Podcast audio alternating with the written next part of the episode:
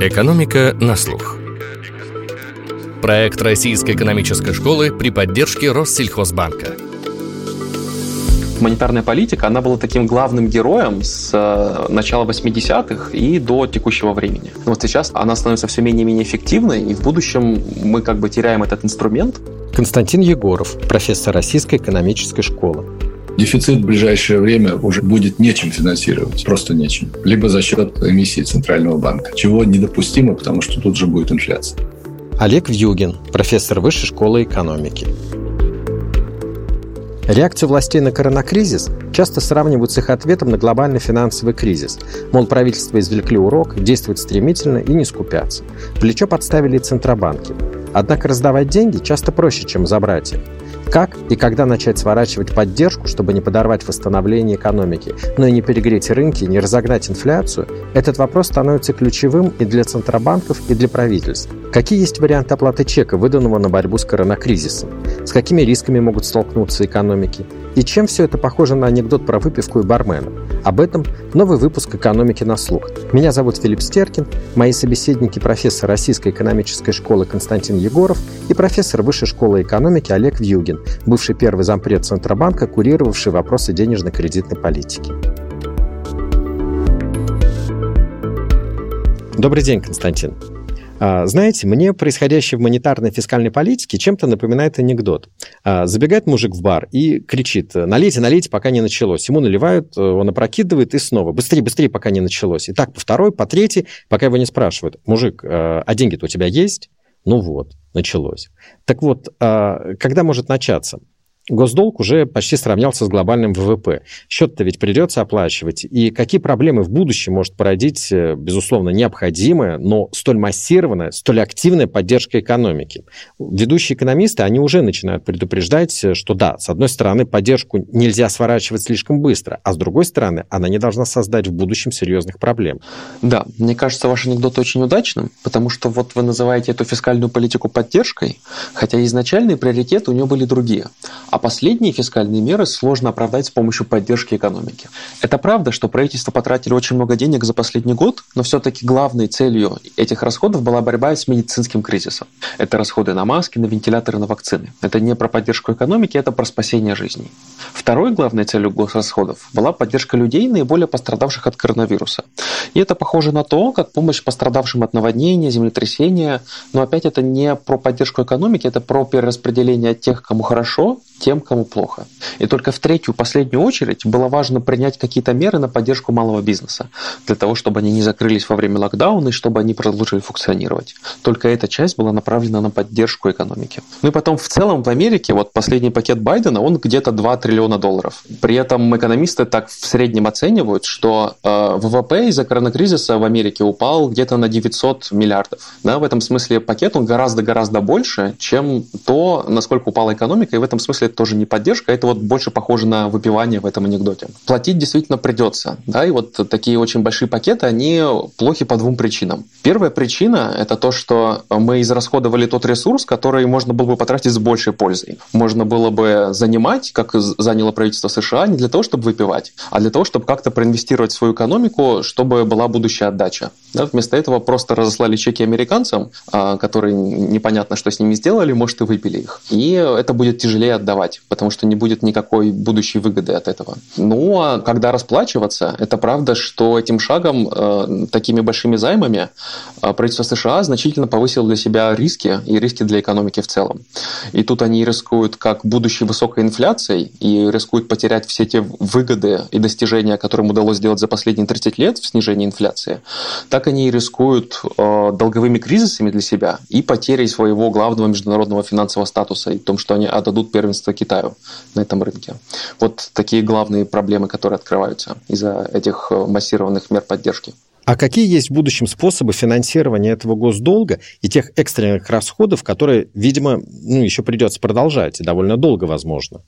Я опять вернусь к вашему анекдоту, который мне очень понравился. Способы их примерно три. Первый – это вот что человек, который выпивал, он из кармана достанет деньги и отдаст их бармену. Да? И, и значит, для правительства это вариант с налогами. Это что американские налогоплательщики в будущем просто возьмут да вернут все эти долги. Он такой самый прозрачный способ.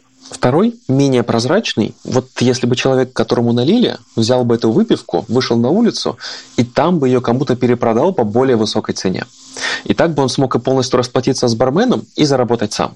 Так, в принципе, и занимает обычный бизнес. Да, это вот если бы американцы сейчас занимались, чтобы проинвестировать в дороги, в более хорошее образование, э, науку и что-то другое, что мы верим в будущем будет повышать ВВП и повышать э, налоги, и вот за счет этого повышения эти э, займы, они как бы могли бы купить сами себя. Ну и, наконец, третий способ расплатиться за эти долги, он самый удивительный. В случае анекдота представьте, что у бармена было бы так много много выпивки, которой ему просто некуда деть, что он был бы готов сделать большую скидку своему клиенту, лишь бы избавиться от части этой избыточной ликвидности.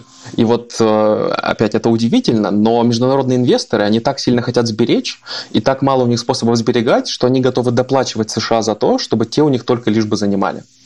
И это действительно так работает для США, но это надо понимать, что это маленькие цифры. То есть несколько процентов от всего долга действительно международные инвесторы будут готовы простить США из-за того, что процентные ставки такие низкие, лишь бы они у них заняли, лишь бы у них был такой надежный способ сберечь. Да, поэтому вот есть таких три главных варианта вернуть этот долг.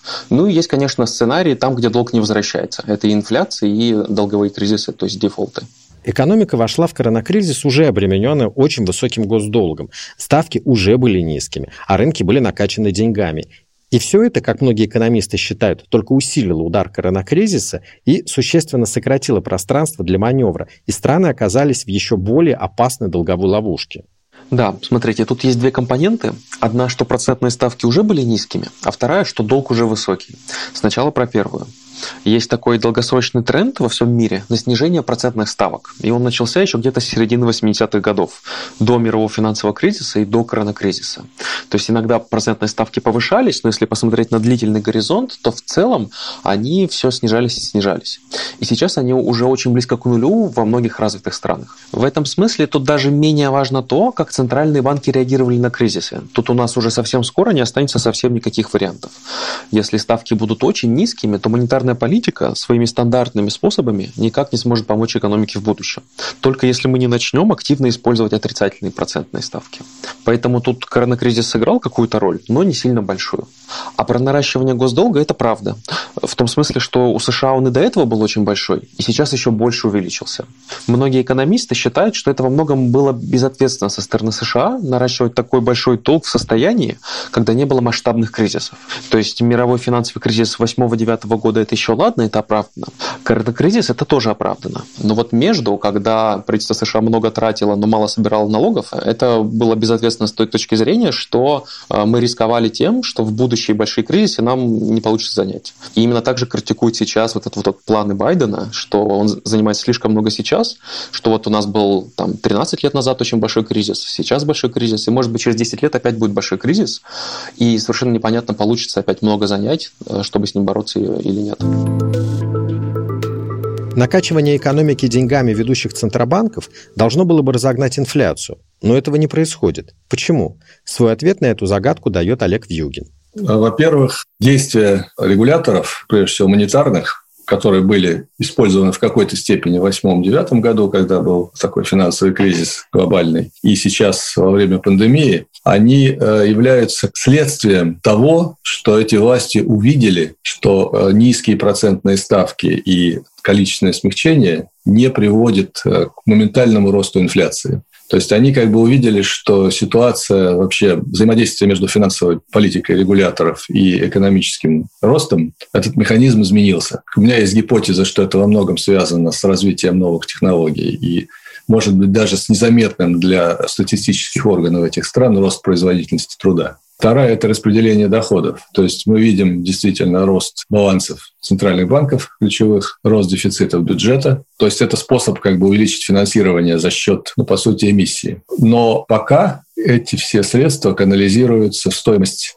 активов, а не в сильную рост стоимости потребления и услуг. Это вот такой феномен, который был замечен вот в последние несколько лет. Как показывает особенно хорошо статистика Соединенных Штатов, доходы это основной массы населения, среднего класса, а беднейших слоев, они практически не растут или растут очень низкими темпами.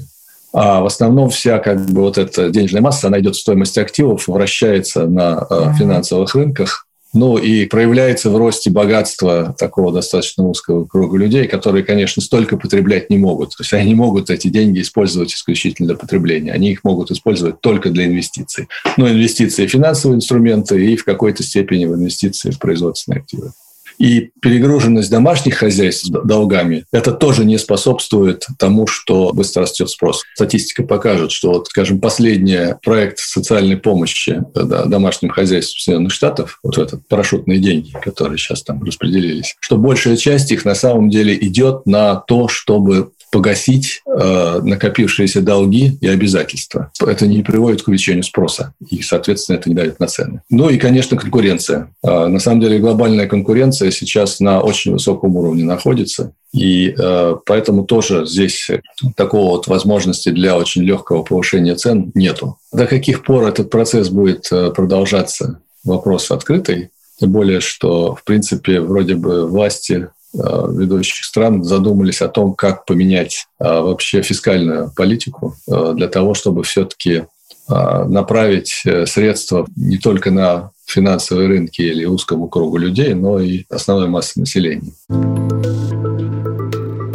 Константин, вы говорите про США, но эти проблемы, они, безусловно, актуальны не только для США и развитых экономик, которые еще могут наращивать госдолг, у которых э, резервные валюты. Это же проблема экономики глобальной и ее развивающейся части тоже. Многие развивающиеся страны, они уже используют нестандартную ДКП. Это правда, но просто все немножко замедлено. То есть вот пока в России, например, процентная ставка 4,5%, и это хорошо. У нас вот есть еще пространство для маневра стандартной политики. Но в будущем нас более-менее, скорее всего, ожидает ситуация похожая на США. То есть, с одной стороны, может быть, Центральный банк России снизит инфляцию, и вслед за этим снизятся процентные ставки, и тогда у нас тоже не останется а, пространства для маневра. Или, а, может быть, что нас догонит долгосрочный мировой тренд, и процентные ставки упадут, даже несмотря на инфляцию в 4%. Да, и тогда нам придется придумывать что-то свое, тоже какие-то нестандартные меры, а, и больше занимать на международных рынках. Но, конечно, нам будет тяжелее чем другим развитым странам, потому что к нам доверия на международных рынках меньше, поэтому нам дадут меньше занимать и гораздо более дороже на очень невыгодных условиях. Да, и в этом смысле хорошо, что пока у России остаются какие-то резервы.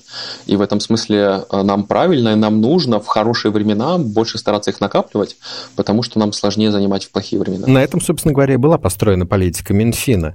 И у Центробанка тоже была такая цель э, накапливания резервов. То есть, э, Константин, э, вы допускаете, что в будущем э, России может потребоваться какой-то инструментарий нестандартной денежно-кредитной политики? Ну, мне кажется, это наиболее вероятным сценарием. Но опять, смотрите, если в России все будет хорошо, то Центральный банк будет снижать инфляцию ниже 4%, процентные ставки тоже упадут, а, потому что как бы, ну, низкая инфляция – это хорошо. И потом есть мировой тренд, вот есть мировые глобальные финансовые рынки, там процентные ставки падают. Если мы не будем закрываться от всего остального мира, то процентные ставки будут падать и у нас поэтому нам придется что-то придумывать. При этом у нас не получится просто скопировать то, что делает Америка. А у них нестандартная политика – это покупка долгосрочных э, облигаций э, правительства и покупка сейчас во время коронакризиса облигаций частного сектора. У нас не получится ни то, ни другое, потому что рынок госдолга у нас маленький, и он не такой важный, не такой центральный для экономики. И у нас не получится тоже покупать частные облигации, потому что их очень мало. Поэтому придется придумать что-то свое, например, давать очень долгосрочные кредиты банкам напрямую, чтобы они уже потом их как-то передавали через себя и снижали ставки э, фирмам. Но тоже что-то такое можно придумать, и мне вполне кажется, что это наше будущее.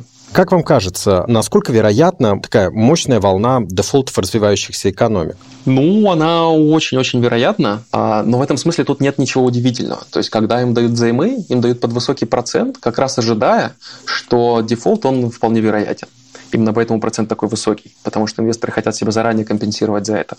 А теперь из-за коронакризиса, конечно, это стало все более вероятным, и вот поэтому там било тревогу и Всемирный банк, и МВФ, и предлагали им как-то координироваться и помогать, а, лишь бы этого не допустить. Но такой самый главный риск в мировой экономике сейчас – это что и развитые страны, которые до этого воспринимались безопасно, и у них сейчас такой большой долг будет, что и они могут очень обанкротиться. Да, и вот как раз в их процентных ставках это заранее не было зашито, а, и инвесторы думали, что они гораздо безопаснее. И это на самом деле такая одна из э, главных глобальных проблем нашего будущего, которая очень похожа вот в прошлом между двумя мировыми войнами а, был такой долговой кризис в Европе, когда Германия должна была очень много репараций э, Франции, Франция должна Англии, Англия должна была Америке. У них у всех были очень высокие долги, они экономики из-за этого их стагнировали. Они пытались все как-то координироваться, чтобы или как-то друг другу простить, или отложить, э, чтобы не спровоцировать долговой кризис, но все равно в итоге а, ничем хорошим это делать не кончилось.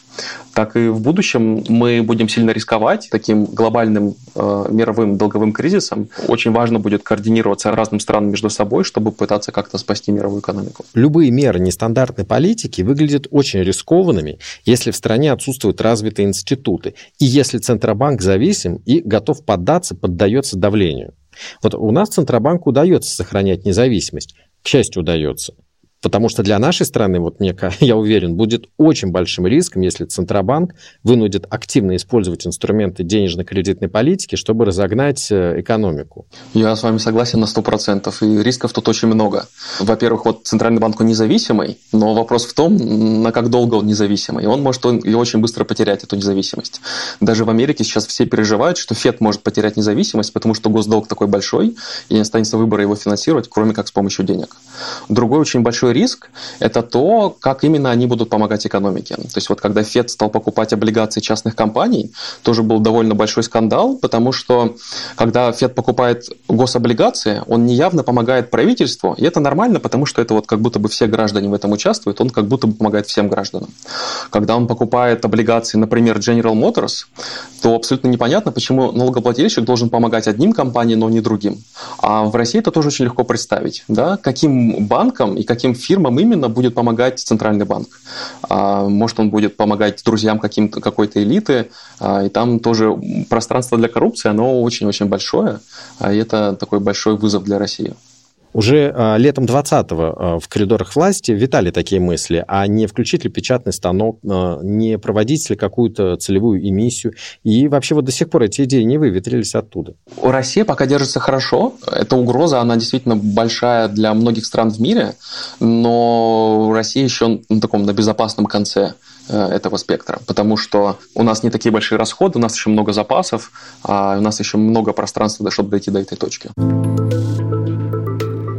Нестандартная денежно-кредитная политика России не потребуется, как и повышение налогов, считает Олег Вьюгин.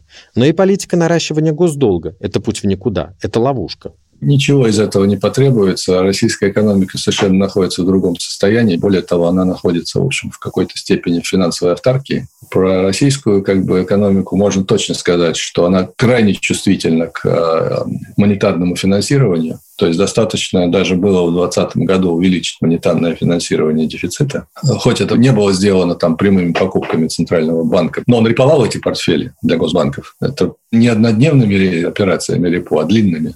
Вот. Первое. И второе, э, было задействовано все-таки часть стабилизационного фонда. Наряду с оттоком капитала были э, использованы фактически деньги от продажи валюты. То есть валюта продавалась, рубли поступали, и валюта уходила через отток капитала. То есть фактически это была эмиссия. И мы тут же получили э, рост инфляции. То есть российская экономическая система крайне чувствительна к любым способам монетарного финансирования дефицита, что не свойственно сейчас, кстати, развитым странам. И поэтому, собственно говоря, второе, налоги, вообще повышение налогов не требуется в этой ситуации. Потому что, во-первых, э, у российского правительства есть большие резервы, и, в принципе, э, если говорить говорить об экономическом росте, то лучше просто не повышать налоги, а не накапливать эти резервы. Да, тогда будет увеличиваться возможно, будет какое-то укрепление рубля, вот, но это будет полезно для экономики. Не накопление э, резервов означает следующее, что правительство получая вот эти э, доходы от нефти, которые там реализуются через специальное налогообложение нефтяного сектора, оно просто эти доходы не будет э, резервировать, а будет использовать для финансирования прежде всего бюджетного дефицита, например. Ну, то есть будет сокращать дефицит бюджета, который сейчас любой ценой пытается профинансировать через э, выпуск ФЗ, который покупают государственные банки. Это путь в никуда. Поэтому, в принципе, наверное, вот такое изменение, когда вот этот дефицит будет просто финансироваться за счет доп. доходов от нефти, оно лучше. А, говорить о том, что это приведет там, к излишней зависимости от цены на нефть, но, в принципе, резервы такие накоплены, что в случае падения цены на нефть неожиданным, сильным, то, в принципе, резервов все равно будет достаточно, чтобы как-то это микшировать. Но правительство, на самом деле, пытается действовать по-другому. Оно продолжает скупать эту как бы, дополнительные доходы, но хочет теперь средства ФНБ вложить в государственные проекты.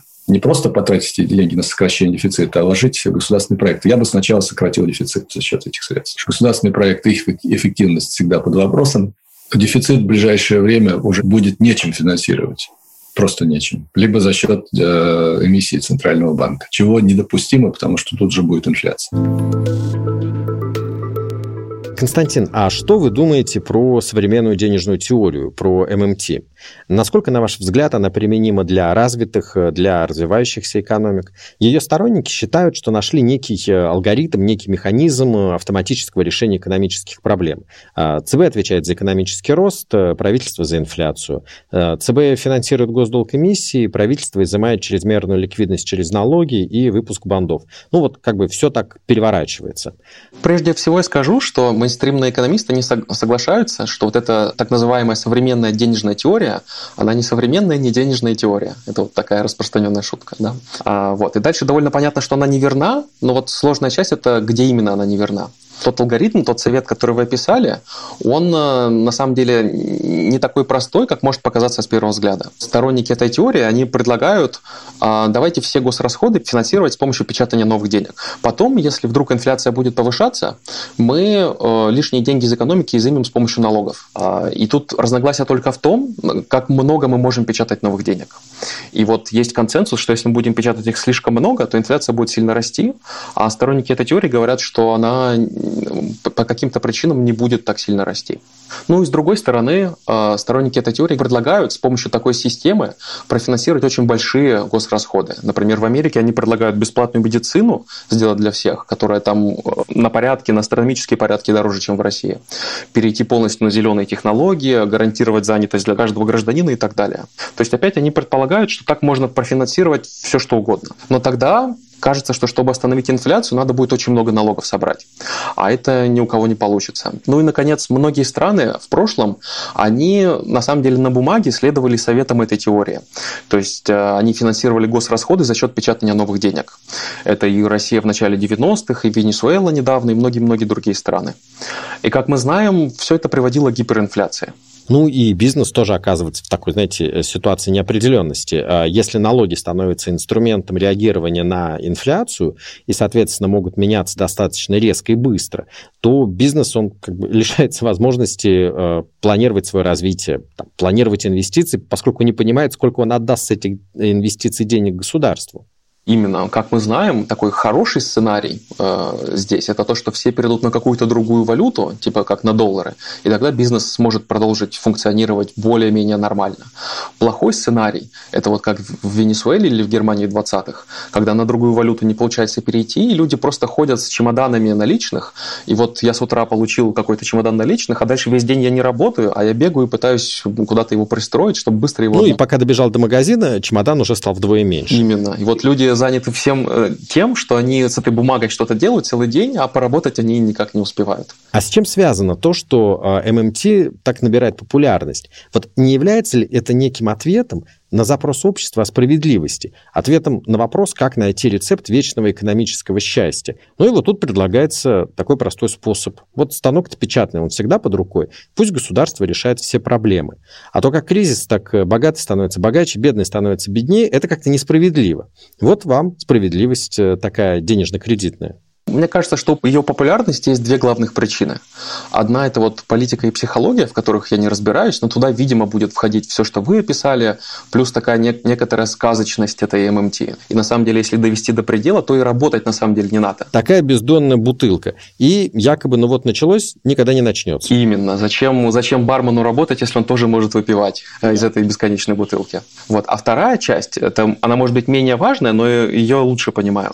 Это в том, что вот локально, вот последние несколько лет, э, совет, который дают мейнстримные экономисты, он на самом деле совпадает с советом, который дает денежная теория.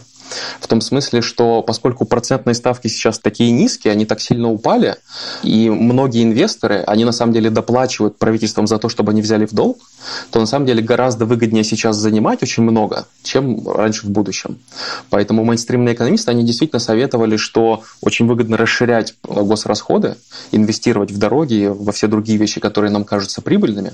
И в этом смысле такое расширение глобальных госрасходов, оно совпадало с основным посылом этой теории, и поэтому она еще получила такое большое расширение. А, мне кажется, еще очень слабым местом ММТ – это гипотеза разумности политиков, гипотеза разумности чиновников.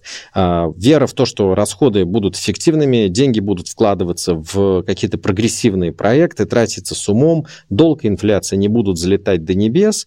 То есть э, такая гипотеза разумности бюрократии. Вот это, мне кажется, в принципе вообще одно из самых слабых мест, э, как э, любой теории активного вмешательства государства в экономику. Ну, это правда, что любая система, которую мы можем придумать без человеческого фактора, она выглядит более надежной. Но просто как бы э, вот эту современную денежную теорию ее так легко критиковать и по другим параметрам. И вот даже можно представить сценарий, где политики будут вести себя вот просто на 5 с плюсом. Да, но все равно тогда не будет работать э, ничего. Константин, а давайте теперь вот с вами футурологией займемся. А, каждый кризис что-то меняет в экономической политике. Великая депрессия породила как экономический мейнстрим э, кейнсианства. Кризис 8-9 года поднял волну нестандартной денежно-кредитной политики, которую теперь многие даже называют уже, собственно, стандартной. Вот что может породить такой необычный кризис, который разворачивался в 2020 году, ну и, в общем, продолжается? Что он может изменить в налоговой, в бюджетной, в монетарной политике? Несколько таких крупных вещей. А, во-первых, как вы правильно говорили до этого, коронакризис, он забил последний гвоздь в баланс между монетарной и фискальной политикой. Есть такой длинный тренд на снижение ставок, из-за чего монета... стандартная политика, монетарная политика становится менее эффективной. И из-за коронакризиса они опять процентные ставки упали на очень долго. Это значит, что в будущем а, мы не сможем ее использовать. И вот монетарная политика, она была таким главным героем с а, начала 80-х и до текущего времени. Она смогла очень снизить инфляцию, и снизить колебания выпуска в развитых странах. Именно она была главным героем по спасению не только экономики США, но и мировой экономики от мирового финансового кризиса. Но вот сейчас нам она становится все менее и менее эффективной, и в будущем мы как бы теряем этот инструмент э, и не сможем на него полагаться. Тут есть только один хороший сценарий, где э, мы полностью перейдем на электронные деньги, откажемся от наличности, так что мы сможем делать отрицательные ставки э, не только чуть-чуть, но очень сильно, там минус 10%, минус 20%. Вот если это станет возможно, тогда монетарная политика, она возродится. Ну вот э, и Рогов пишет об этом, например. Да, это такая популярная идея. Но пока вот хоть сколько-то наличных остается, то э, монетарная политика, она будет гораздо менее эффективна. Это значит, что все большая роль, она будет приходиться на фискальную политику. Да, это такое, такое очень большое смещение в акцентах. А, и нам придется меньше полагаться на технократов в центральных банках и больше полагаться на политиков э, в правительстве. А другой большой тренд – это то, что растет госсектор. Наши требования к правительству сейчас гораздо больше. Мы теперь требуем от них больше готовности к похожим медицинским кризисам и каким-то новым кризисам, про которые мы даже еще не можем подумать. Да, и вот сейчас тоже мы говорим, ставки такие низкие, что правительствам выгодно очень много тратить, поэтому мы их э, призываем их больше тратить, и это значит, что они в какой-то момент будут и больше собирать налогов. Роль государства в экономике, правительства, она будет еще больше расти. А другая проблема, которая будет остро стоять из всего этого, это проблема долговых кризисов. Э, немного сложная история, потому что, с одной стороны, правительствам выгодно очень много занимать, и это хорошо, и тут есть хороший сценарий, где они смогут все вернуть или, по крайней мере, долго существовать с этими очень большими долгами. Но на самом деле вот такие рынки, где есть большие долги, они очень подвержены паникам. И вот если у вас есть очень большой долг и низкие процентные ставки, то, и все хорошо, то вы вполне можете его вернуть. Если вдруг инвесторы начнут паниковать и захотят быстро изъять эти деньги, то вы за раз не сможете все вернуть, и тогда вы банкротитесь не из-за того, что у вас что-то не так произошло, не из-за того, что вы в будущем были готовы собрать меньше налогов, чем нужно, а просто потому, что все вдруг запаниковали одновременно. Да, и вот э, такая экономика долговых кризисов и паник, она тоже будет более важна, и у многих правительств будут очень большие долги, и надо будет как-то координироваться, чтобы э, избежать таких неприятных э, вещей. Также, судя по всему, коронакризис, он э, ускоряет такой долгосрочный тренд передачи э, первенства в мировой экономике от США к Китаю. Да, в самом начале еще многие говорили, что Китай справился и с медицинским кризисом гораздо лучше.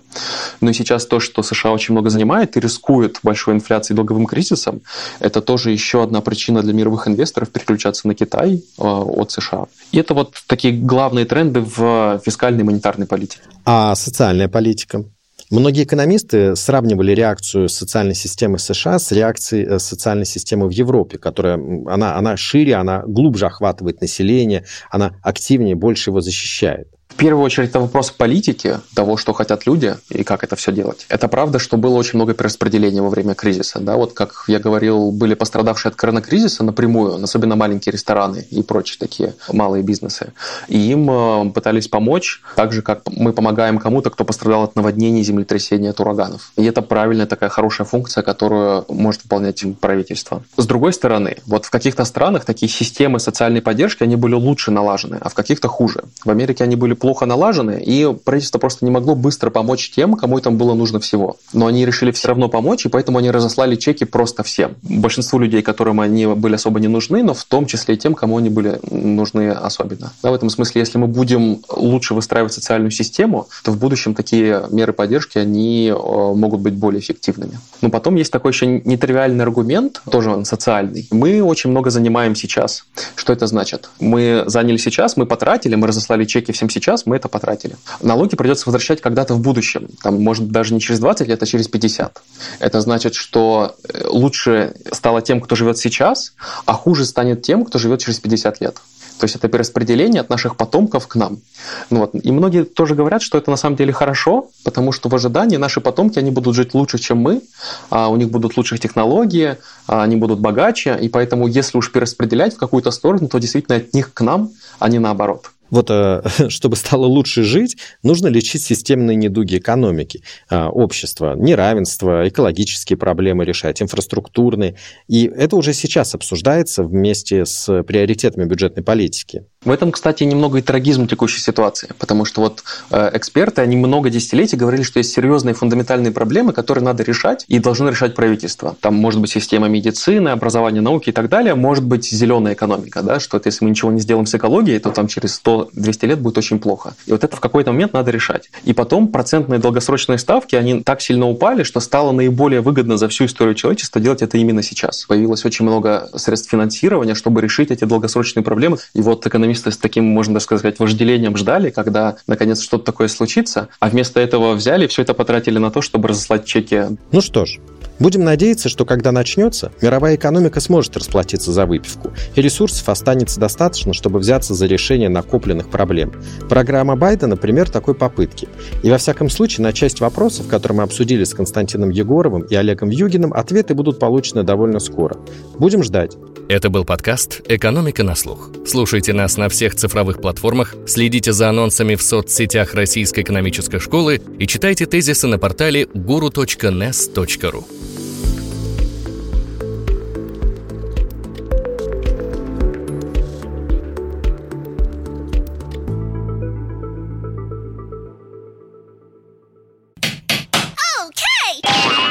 Сделано в CM Records. cmrecords.ru. Любая озвучка.